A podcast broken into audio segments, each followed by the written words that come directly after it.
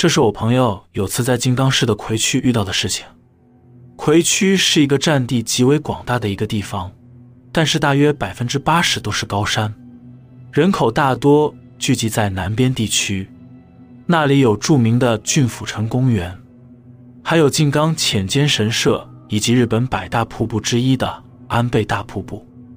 那天，朋友去金刚市的葵区找他的青梅竹马玩。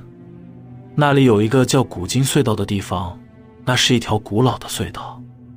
古今隧道是一条只能通过一辆车的狭窄单向隧道。朋友听说在那个隧道有无头骑士出没，因为当地好像有一个都市传说，传说以前有人在那隧道出口处在杆子上绑了类似钢琴线那样的东西，然后一个骑摩托车的骑士，车速在极快的状况下经过那里时，头被钢琴线给砍断了。从那之后。听说一到某个时间点，那辆摩托车就会在隧道里出现。于是，朋友就打算和他的青梅竹马见面完后，在那个传说的时段里开车去隧道。他要亲自去会一会那个无头骑士。那天深夜，朋友开车到了那里。那是在一个偏僻的山中，附近还有墓园。隧道口附近都是高大的树木，周围和隧道里一片漆黑。整个区域弥漫着令人毛骨悚然的气氛。隧道的入口有两个水泥块，限制了入口宽度。为了不刮到车，朋友小心翼翼地慢慢前进。通过水泥块进到里面后，路就稍微变宽了一点。因为深夜没有车，隧道又很长，因此朋友开到一半后就决定停车在隧道中央。他打算在那边等着。看看会不会遇到所谓的无头骑士。就在快到传说中的时间时，他看到了前方有灯从前面靠近了过来。因为隧道只能一辆车通行，所以他赶紧发动车子，打算让对方过去。一开始他以为是汽车，但他仔细一看后，发现车灯只有一个，那是一台摩托车。那台摩托车丝毫没有要减速的感觉。越来越近，朝着朋友的车猛然的骑了过来。朋友有点兴奋，但又感觉到了恐惧。就在那台摩托车越来越近时，朋友开始紧张了，因为对方似乎没有要减速的意思。他担心，如果那不是幽灵的话，绝对会撞上的。如果真撞到了，可不得了。所以，他赶紧倒车，但是因为隧道狭小。他实在很难快速的倒车出去，于是就赶紧把车靠得更边边。他心想，如果对方是人的话，还可以从旁边通过。就在这时，那台摩托车完全没有要从旁边过去的意思，他笔直的朝朋友的车子撞去。朋友心想，完蛋了，要撞车了。就在他脑袋里闪过危险的念头那瞬间。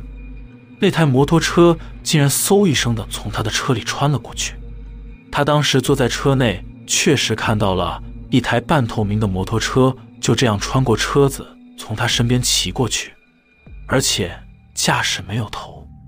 他第一次那么近距离的接触到这种超自然的事情，真的吓死了。他当时尽可能的抑制住自己恐慌的情绪，然后赶紧往隧道出口方向驶去。当他往前方出口开去时，他看到后照镜有一台摩托车的车灯在他后面追着他。朋友吓到拼命地踩着油门，想赶紧驶离隧道逃走。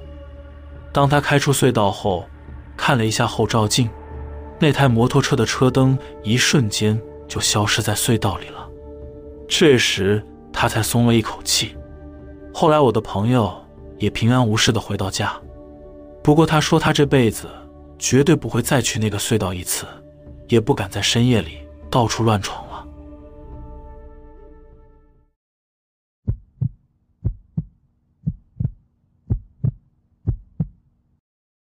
我有一个很好的朋友，她叫美奈子。美奈子是个很年轻的单亲妈妈，在她十八岁时就结婚了，不过两年后她就和她老公离婚。离婚后。他就一个人带着女儿努力工作生活着，他的女儿今年也六岁了。虽然以前就经常听他和我抱怨，因为带着小孩的关系，连自己的生活都没有，也没办法和男人约会，说他女儿很烦人，真后悔生了小孩之类的。他常说着这种负面的话，但我感觉他还是非常疼爱他女儿的人，因为平常和他碰面时，他都会带上他的女儿，而且照顾得很好。不过。最近已经有好一阵子，美奈子都没有再带她女儿一起出来和我碰面了。那天我和美奈子约了晚上一起吃饭，晚上她下班后和我碰了面，她一样没带女儿赴约，她看起来非常开心的样子。她主动提议一起去居酒屋喝酒，我们就去了一间居酒屋大喝特喝。我们两个喝的稍微有点醉之后，我好奇的问她。怎么看起来那么开心？她告诉我，她又和男人开始约会了。我看她开心的样子，也替她感到高兴。毕竟她还很年轻，还是需要有自己的生活。因为很久没见到她的女儿了，于是我很好奇地问她说：“你女儿呢？”她喝了一大口啤酒，然后告诉我，女儿在娘家那里。我问她什么时候回娘家的。然后她开始告诉我她回娘家的事情。她说她已经快十年没回去了。在她生日那天，他带着女儿回娘家去探望十年未见的父母。回到娘家后，他看着乡间的风景，让他非常怀念小时候的生活。他带着女儿四处走走散步，他想着去他以前的学校看看。在走去学校的路途中，有一条岔路。那条岔路是通往一个山里的一座神社，通往神社的途中会经过一个古老的隧道。那一条隧道以前就有许多传闻，在当地是一种带着谜样色彩的隧道。不过美奈子小时候经常在那隧道玩耍，在她的记忆中，那个隧道没有什么特别的，所以他毫不在意。他带着女儿走到了那条岔路口，突然想去神社看看。于是就带着女儿往神社走去。当他走到了隧道入口后，那里就和以前一样，古老的样子，没有什么变化。隧道里增设了一些照明，不过看起来年老失修，里面只剩下一盏灯亮着，其他灯都坏了。他带着女儿走进了隧道。他们走过那盏灯的附近时，灯变暗了。看着隧道天花板的灯。感觉有些担心，他想着应该是刚好也坏了吧。就这样走出了隧道后，他的女儿一直回头盯着后面的隧道里看着。美奈子问了他的女儿怎么了，他的女儿告诉他说，隧道里的天花板上粘着三个黑色的女生。虽然女儿讲了奇怪的话，但美奈子并没有太在意，就走到了神社。看来神社也变成废墟了。只剩下一堆破旧的建筑物，其他什么都没有。因此，他带着女儿回头，准备再去学校看看。他女儿这时候说：“妈妈，可以不走那个隧道吗？”他问女儿：“为什么呢？”他女儿说：“因为里面除了那三个黑色的女生，刚刚我还看到了一个人。那个人他是在隧道的墙壁里跟着我们走，而且……”对着妈妈笑嘻嘻的，很可怕。美奈子听完她女儿说的话后，一瞬间，她的思绪突然回到了以前她小时候，那是一些已经完全遗忘的回忆。美奈子说，她其实以前小时候是个被霸凌的人，所以她经常一个人在隧道那边玩耍。在那期间，他在隧道认识了一个奇怪的人。那个人总是会在隧道里突然出现，他也是美奈子当时唯一一起玩耍的朋友。有一次，在他生日那天，他一个人到隧道玩耍，那个人像往常一样在隧道里出现和他一起玩。然后那个人告诉他说要帮美奈子实现一个生日愿望。美奈子听了很开心，不过他也认为对方只是开玩笑而已，于是美奈子就随口说了。希望欺负他的人都消失。那个人告诉他说：“你把他们带来隧道这里吧，我会帮你实现愿望的。”朋友心想，反正那个人也只是开玩笑，不可能成真。于是隔天，他在学校约了平常欺负他最凶的那三个女孩，放学到那个隧道碰面。那天，美奈子回到家后，在接近约定的时间点去往了隧道。当他看到了远处的隧道后，他听到了女生可怕的惨叫声从隧道那边传来，他吓了一跳，就直接逃跑了。从那天起，那三个欺负他的女孩就失踪了。而他也不敢再去那个隧道了。美奈子说：“当时突然想起那些遗忘已久的事情，他背脊一阵发凉，感觉到了恐惧。不过要回家的话，也只能通过那个隧道了。”当他带着女儿走到隧道口时，看到了有三个女孩的黑影站在隧道里那唯一一盏的灯下，好像在盯着他。而三个女孩的后面。站着那个熟悉的人，那是在他小时候说要帮他实现生日愿望的那个人。那个人对着他笑着，他看着那个人的嘴型，似乎在对着他说着“生日快乐”。他当时皱起了眉头，虽然有点讨厌，但他还是牵着女儿慢慢的通过了隧道。当时我听到他说的事情，我很震惊，心里觉得也太恐怖了。后来我赶紧问他说：“之后有发生什么事情吗？”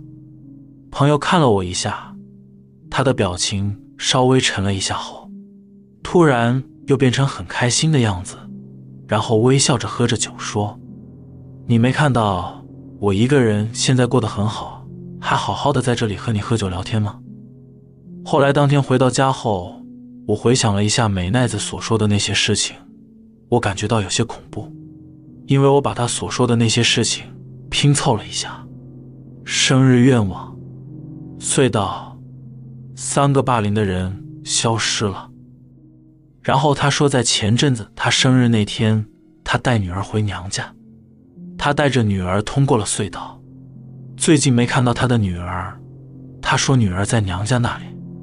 再想到以前他经常和我抱怨过，后悔生了小孩，希望能一个人就好了。我心中突然浮现一种复杂的糟糕情况：那个隧道里面，会不会已经从三个女孩变成了四个了？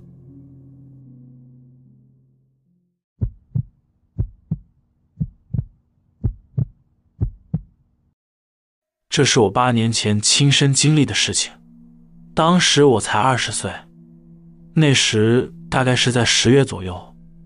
我和五个男性朋友，一辆车，我们几个晚上去了神奈川县的镰仓，那边有个叫做小平隧道的地方，我们去那里试胆。到了那边后，停下车，拿着手电筒爬上了隧道前面的石阶。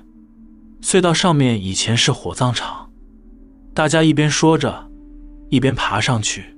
四周一片漆黑，有很多树，正对面有围栏。大家一起走到围栏边，其中一个朋友喊道：“说他发现了一口井。”我们一行人很兴奋地跑到他旁边，那里确实是有一口井。于是，其中一个朋友用手电筒往井里照，大家往下面看去，一片漆黑，看不太到有什么东西。突然间，我听到从井里传来一阵喘气的奇怪笑声，那是女人的笑声。我赶紧问在场的所有人有没有听到，当时只有我和另外两个朋友听到了笑声，其他人都没听见。因为我们有点害怕，所以我提议先撤退好了，大家也都同意。就在我们转身准备从石阶下去时，我听到从背后井的那头传来一个喘气的女生声音说：“我上来了。”这一次是所有人都听到了。我们吓得乱叫，飞快地跑下石阶，然后跳上车，赶紧离开了那里。在车上，朋友问说：“刚刚那声音是什么？”所有人都七嘴八舌地讨论着。其中，刚才在那边走在石阶最后面的那位朋友这时说：“刚刚在下来的路上，我感觉有人一直从后面拍打我，听到他这样说后，大家都感觉有点害怕，而沉默了，不敢说话。到了便利商店后，大家一起下了车。突然，我看见那个说他被拍打的那位朋友，他的衣服和裤子吓了一跳，因为他背面衣服和裤子上都沾上了像血一样的东西。大家看到他的衣服和裤子真的沾了很多血，以为他受伤了。他把衣服脱下，他完全没受伤。当时大家都很惊讶，那些血看起来还特别新鲜的样子。我们所有人都很害怕。虽然后来我们都没发生什么事情，但那么多的血到底是怎么回事呢？不知道这和那个女人的声音有没有什么关系呢？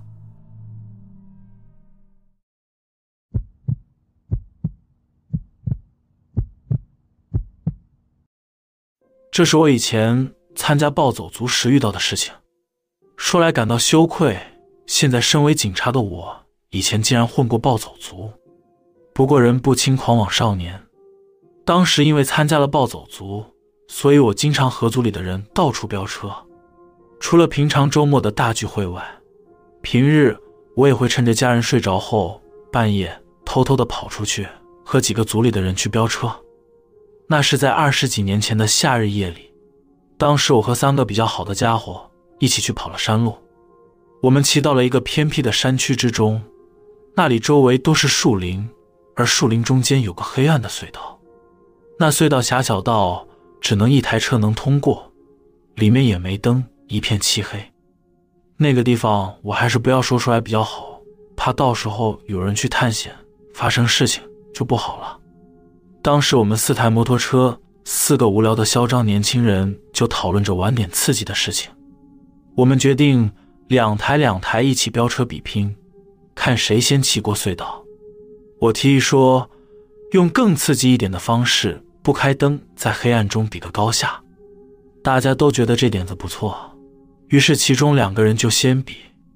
在他们冲过隧道后，向我们按了喇叭，告诉我们换我们两台比了。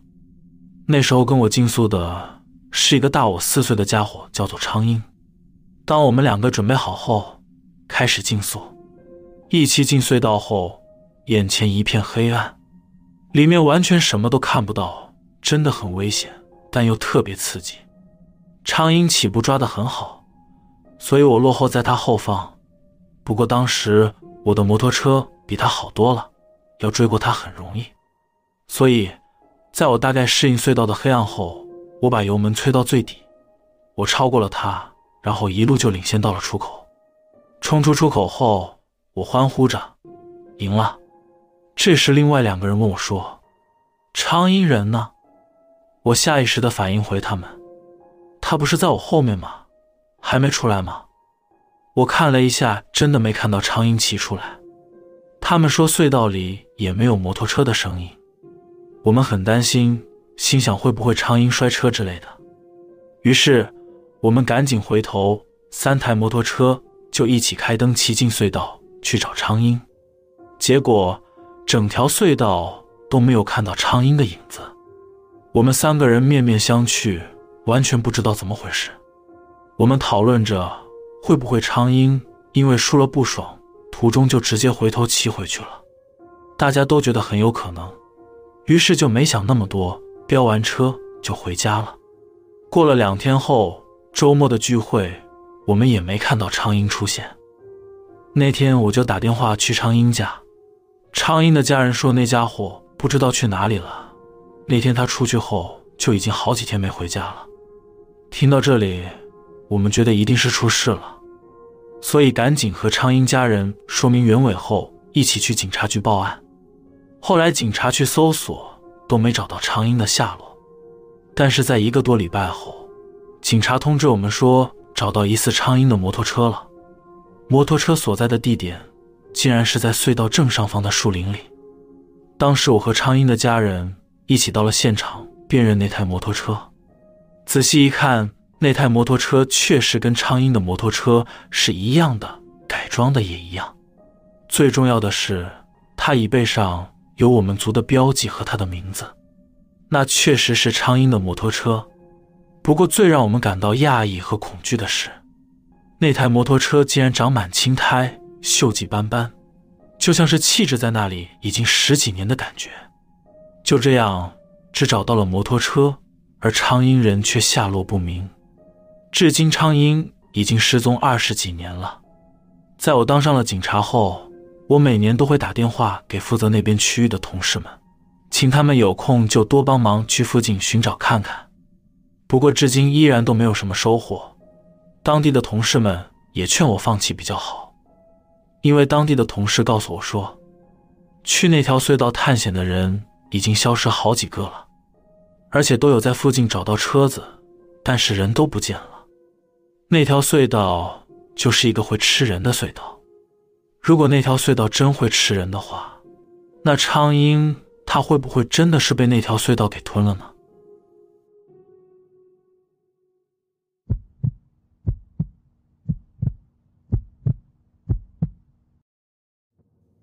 这是我很小的时候。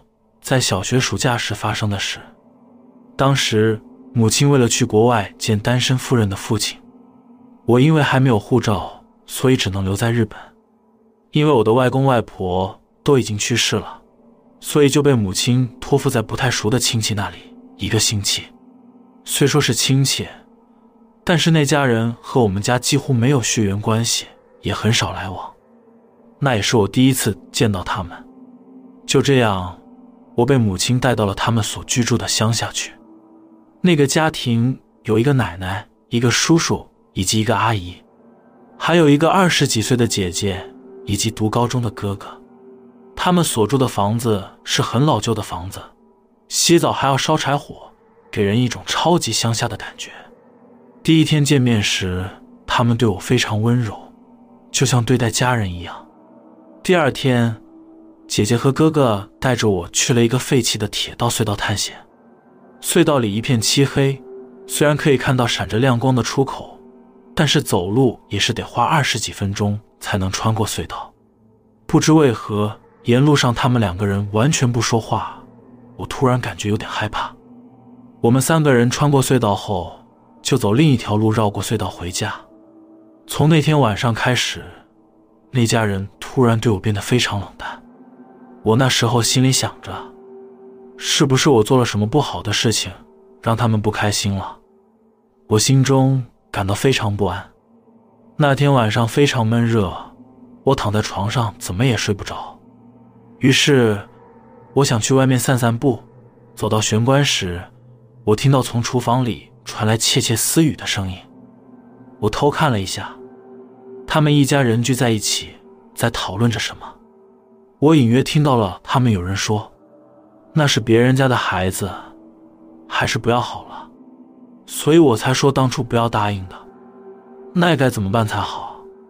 听到那些话语后，我心里想着：“啊，果然是给他们添麻烦了。”我感到非常悲伤，然后回到被窝就睡着了。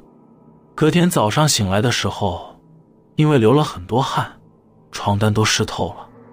我想着，糟糕，棉被都弄湿了，可能会被骂的。我告诉了阿姨后，阿姨一点也不生气，她笑笑的帮我洗了床单，拿去晒了。那天除了奶奶和阿姨之外，其他人都外出了，所以我就一个人在附近探险。我在附近散步着，来到这里也三天了，现在才发现，这个村子坟墓有够多，走到哪都是坟墓。附近也只有两户人家而已，这里真是个凄凉的村庄。就在接近傍晚时，我回到家后，家里面黑漆漆的，一个人也没有。我在家中寻了一遍，真的一个人也没有。这时我想着，不知道床单干了没，于是就到院子里打算拿床单。到了院子，我看到一个不得了的东西。我看见挂床单的旁边晾着一件西装，可怕的是，那件西装不知道被什么东西给染成了大红色的。我越来越害怕了，我赶紧收了床单后回到屋内。就这样，到了晚上十点，还是没有人回来。我饿坏了，家里连一点吃的都没有。这时家里电话响了，我跑去接起电话，是姐姐打来的。姐姐告诉我说，今天家里的人都不会回来了，要我一个人先去睡觉。说完就挂掉电话了。我心里很不安的想着这是怎么回事，然后我就钻进被窝，赶快睡觉，心想着睡着就不怕了。到了第二天早上，我醒来后，家中依然一个人也没有。我想着到底怎么了，他们一家人怎么都没回来。正当我疑惑的时候，玄关传来母亲呼喊我的声音，母亲叫着我的名字，说要回家了。我心想，应该在国外待一个星期的母亲怎么会在这里？我打开门，看到真的是母亲，瞬间感到很安心。就这样，那家人都还没回来，母亲就接我回家了。母亲什么也没说，只是拉着我的手，然后像逃命似的快速离开了那里。后来母亲也没再跟我提起过那家人的事情。直到了最近，事情已经过了十五年了，突然想起这段往事，于是我就问母亲说：“小时候去的那家人，他们还好吗？”我看我的母亲露出一股为难的表情，然后慢慢的告诉我说：“其实……”那个时候把我托付给他们后，隔天母亲就接到他们家打来的电话，说是要母亲把我带回去。他感觉到有点不对劲，于是就急忙赶回了日本，然后把我带回家了。母亲告诉我说，后来那家人全家是过了很久才被人给发现，他们全家一起自杀了，他们死在一个废弃铁道的隧道里，那个隧道就是当时姐姐和哥哥。带我去探险的地方，原来那个时候他们带我去那里不是为了探险，而是事先勘察场地。现在回想起来，最让我恐惧的是他们在厨房讨论时所说的话。当时他们说那是别人家的孩子，还是不要好了。那句话是什么意思呢？是不是当时他们也曾经考虑过？带我一起去呢。想到这里，我就全身鸡皮疙瘩，毛骨悚然。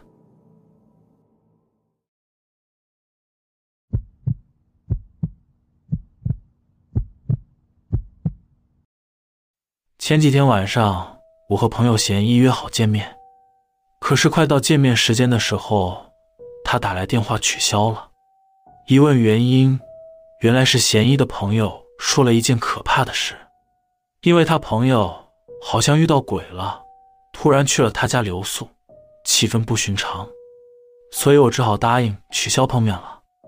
后来我听贤义说了事情的始末，贤义他有一个朋友叫申思，那天申思和他的朋友山治一起开车去隔壁的县兜风，他们闲晃到了晚上，在回城的路上时发生了怪事。我们所住的县和隔壁县的交接处有一条很长的隧道，来往的人大多都会经过那里。申思他们那天也不例外，回去的时候穿过了那条隧道。申思开着车，他把手机放在前方。进入隧道后，申思的手机就响了。山治说要接起来吗？申思告诉山治，反正在隧道里等等讯号就断了。晚点再处理，于是他们就无视手机在响，就搁置着。但是手机没有进入语音信箱，一直响个不停。山治又问：“还是接一下吧。”申思说：“好吧，那你帮我接一下。”山治看了看手机来电显示无号码，他自言自语的念着：“是无号码。”听到是无号码那一瞬间。申思的脸僵住了。山治接起电话说：“这是申思的手机，深思现在正在开车。”说到这里，突然山治把手机从耳朵上拿开。深思表情僵硬的问山治说：“电话断掉了吗？”山治回答他：“是啊，不过对方什么都没说就挂断了。”深思这时告诉山治：“其实……”我手机已经设定了拒绝无号码的电话来电，这时他们两个人都稍微陷入了一种莫名的恐惧。他们两个人讨论着，也许是因为在山区，又是在隧道里，也有可能是发生了什么讯号异常，也不一定。这时，深思的手机又响了，因为他们有点害怕，所以一直放着不管。但是铃声一直响个不停，有点不耐烦的山治再次拿起手机看了一下来电显示，又是无号码。不过这次山治看到了不可思议的事情，因为他看到手机画面上那收讯的标志显示为无讯号。他们两个遇到这种情况非常害怕，于是深思说：“先放着，不要管他了。”但山治其实是个很有种的人。他说：“肯定出了什么差错，就建议说把电话接起来看看。”此时，远处开始看到了隧道的出口。深思答应了。山治再次接起了电话，他按下通话键，把手机贴在耳朵上。一接起电话，他就听到了一个微弱、像是在碎碎念的声音。他和对方说：“您是哪位？”对方是一个女人的声音。那女人回他说：“我们做个朋友，好不好？”山治对于那句话还没反应过来时，他们刚好驶出了隧道。车子一出隧道后，他们两个人同时都看到了。他们看到山崖边的护栏旁的路灯下，站着一个穿着红色衣服的女性，她拿着电话在讲电话的样子，另一只手对着他们挥着手。山治吓得马上挂掉电话。把手机关机，他们两个人吓得不知所措，陷入了一种无尽的恐慌之中，因为还要将近两个小时的车程才能开到他们家，而且沿路路灯又很少，他们实在太害怕了，也没有勇气再继续开车回去了，所以他们赶紧开到一个人较多的地方，然后联系了嫌疑，他们用最快的速度开车到嫌疑家。暂时住在嫌疑家一晚。后来，嫌疑告诉我说，那天晚上他朋友深思的手机再次开机后，依旧响个不停。他们三个都害怕的要命，最后只能把手机再次关机。隔天早上开机时，有好几则无号码的留言，他们也没有勇气听，因为他们很怕，如果听到了什么恐怖的留言，可能就被缠上了。之后听嫌疑说。他的朋友后来就换了号码，也不敢再开车经过那条隧道了。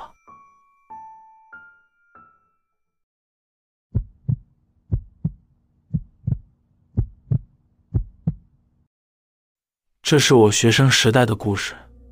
大学的暑假期间，我决定和社团的朋友们一起去露营，也就是所谓的学生穷游。因为没有钱，为了节省高速公路的过路费。我们选择半夜出发，预定在早上到达当地。那时我们总共三台车，因为是半夜，所以没有塞车，三台车就一起驶向了目的地。我所在的车子开车的是一个名为昌利的家伙，他揉着疲倦的眼睛开着车。快到目的地的时候，我们下了高速公路，下去高速公路后，来到了冷清的乡间山路。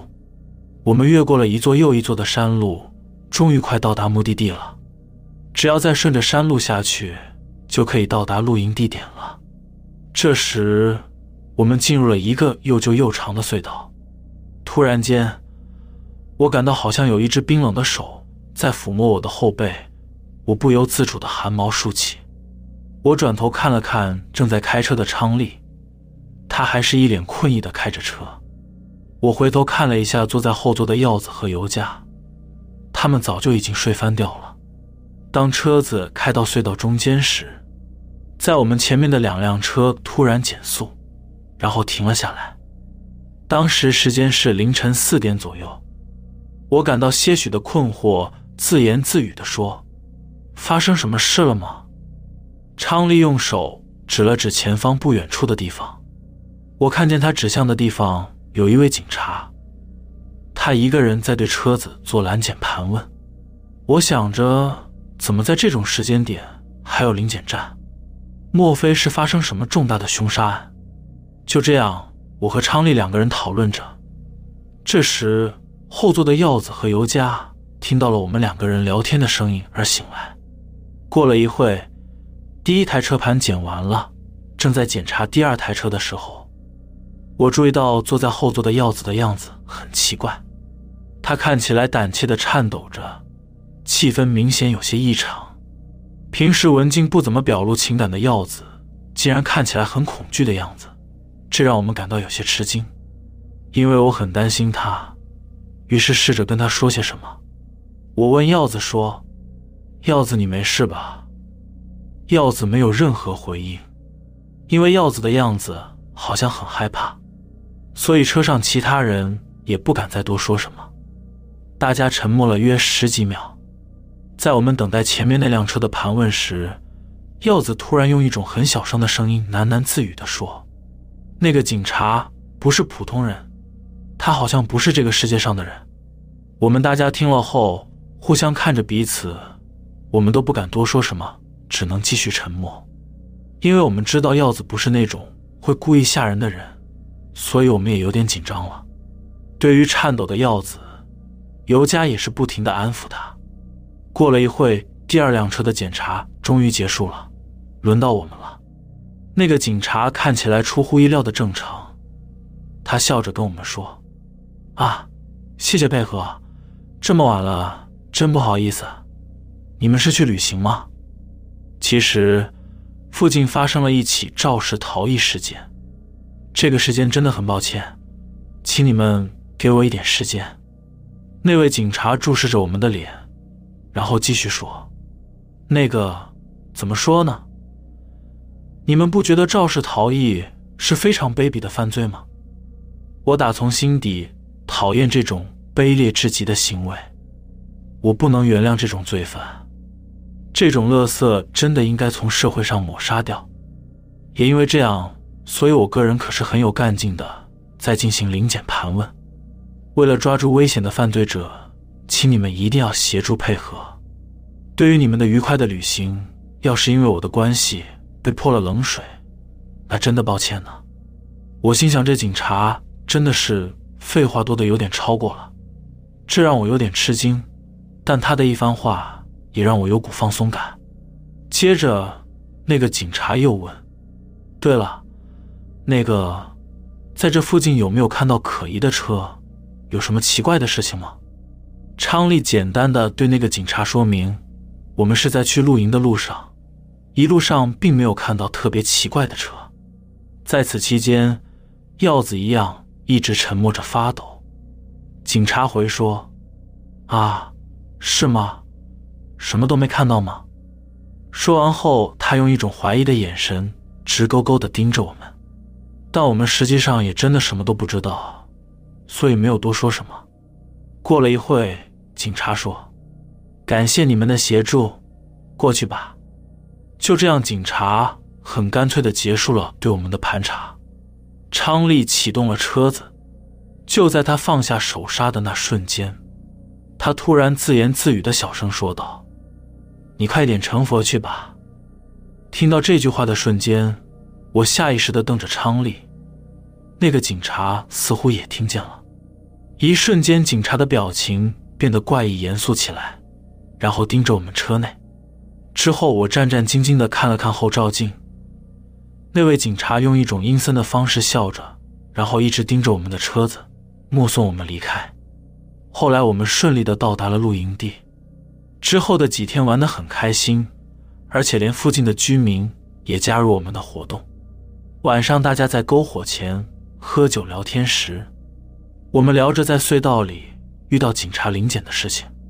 当时在场的当地人说：“你们遇到那个警察了。”接着，其中一个当地的青少年说：“好几年前，曾经有个警察在隧道进行临检时，遇到不愿接受盘查的家伙，那家伙冲撞警察肇事后就逃逸了，而那位警察被撞死了。自从那件事情发生，隔了一年左右，那位警察就开始在那个隧道里频繁出没，他貌似是在寻找当初把他撞死的犯人。当地人几乎都目击过了。”我听了那位青少年告诉我们的故事后，衷心希望有一天能找到那位凶手，好让那位警察能安详成佛。虽然觉得有些恐怖，不过能那么近距离的和幽灵接触，也是一种特殊的体验。不知道那位警察今晚是否也会在隧道里临检呢？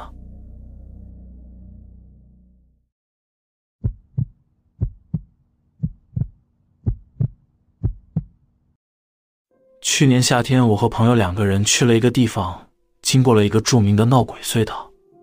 那天大约是晚上十一点左右，听说有一个地方可以看到不错的夜景，所以我和朋友两个人开车去了那里。中途有一条路是通过一个著名的闹鬼隧道，只要通过那里就能到达目的地。但是因为我很害怕遇到糟糕的事情，于是我和朋友说绕路过去，不要走隧道。因此，我们没有通过那条隧道，到达了目的地。我和朋友看着夜景闲聊了一会，差不多到了深夜一点左右，决定回去。那条路上虽然有路灯，但道路还是相当黑暗，而且是在山里。在那个时间点，除了我们的车，周围没有车。就这样开到一半时，突然间我感觉到一股违和感。原本空无一人的后座上。好像多了一个人，我看着朋友的脸色，他看起来也意识到了，但我们都没有把这件事情说出来，只是拼命的闲聊来掩饰我们的恐惧。但是就在我们下山之前，我对那感觉受不了了，于是我和朋友说：“稍微透透气吧。”朋友开到路边，把车停了下来。我们都想摆脱车子内部那种不好的气氛。所以我们把四个车门都打开，然后我们两个在车外聊天。在打开门后，车子里面的气氛稍微好了一些。我们装作若无其事的样子继续闲聊。其实我和我的朋友都有很多这样的灵异体验，所以我们已经习惯了，又或者说，我们已经能够做到完全忽略那些东西。在遇到诡异事情的情况下，你能越平静的忽略他们越好。不过，这取决于自己当时的精神和身体状况，所以你必须要有一个好的精神状态，否则就会遇到超级糟糕的情况。就在我们重新上路后，过了一段时间，突然一条隧道出现在我们面前。我看到隧道，满头问号。这条路并不复杂，我们只是照着原路回城而已。怎么眼前突然出现一个必经的隧道？我感到背脊发冷，冒着冷汗，但我还是认为一定是走错路了。朋友也说走错路了，回头吧。掉头后，我们转进另一条路，结果眼前又出现了一条隧道。奇怪的是，导航系统显示我们所在的地方前方区域并没有任何隧道。我心想：糟糕，遇到了怪事情了。当我看着驾驶座上朋友的脸时，他的脸色发青，他似乎也感受到了同样的糟糕情况。我们都知道，看来是必须通过隧道才能回家了。朋友把车停在隧道前，朋友问我说：“现在该怎么办？”我只能无奈地说：“看来只能开过去看看了。”说完后，朋友就开车穿过隧道。当我们穿过隧道时，我很害怕，所以就闭着眼睛，捂着耳朵。我感到一股莫名的炙热感通过全身。过了一会，我的朋友拍了拍我的肩膀，告诉我已经过了隧道了。之后，我们快速的开到一条车子较多的道路上，然后在一家便利商店旁停了车。到了便利商店后，我松了一口气，但后座上似乎还坐着一个人。我虽然看不到他。但有一种直觉，那是一个女人。那种直觉肉眼是看不到的，但是脑袋里会有一个女人面朝下坐着的模糊景象。当我问开车的朋友穿过隧道是什么感觉时，他说车上正在播放的歌，他听到变成了沙沙沙的声音。另外，我的朋友也有和我一样的感觉，全身炙热感。之后我们在便利商店聊了一会。在接近早晨的时候，各自回家了。回到家后，我有点担心我的朋友，因为他的后座上有一个看不见的人搭着他的车。这种担心的想法导致我有一股莫名的焦虑感。不过因为太累了，所以想说先睡觉再说。当我钻进被窝时，我听到房间窗户玻璃上有敲击声，我没有理会。可是隔了一段时间，我听到了窗户的敲击声越来越大，就像是有人想要你开窗户让他进去一样。我真的很害怕，但是在这种时候感到害怕只会更危险，所以我就对着窗户说：“现在是大清早，我很困，你这个白痴，走开。”说完后，突然敲窗声就消失了，变得很安静。我也安稳的睡了一觉。第二天，我打电话给我的母亲，把我的经历告诉她。她突然很严厉的告诉我：“你不应该把这些事情放在心上，和别人谈论它。快点忘了这件事情。”之后的一段日子里，我的身体就不太好。直到我康复后的某天，我和那位朋友联系，他说他也生病了。已经发烧了好几天，最近还是都吃不下饭，而且他还告诉我，他每天都做同样的梦，梦见一个女人坐在他的汽车的后座上，那女人会慢慢的消失，又突然出现在副驾驶座，特别可怕。他每天都被同样的梦给吓醒，不过他并没有去做任何除灵仪式。后来又过了一段时间，我想联络我朋友。但是就再也联络不上我那位朋友了，我不知道他后来怎么了，他是否因为意志不够坚定，因此被恐惧占据，精神崩溃，而被那位女人给弄垮了呢？我已经无从得知了。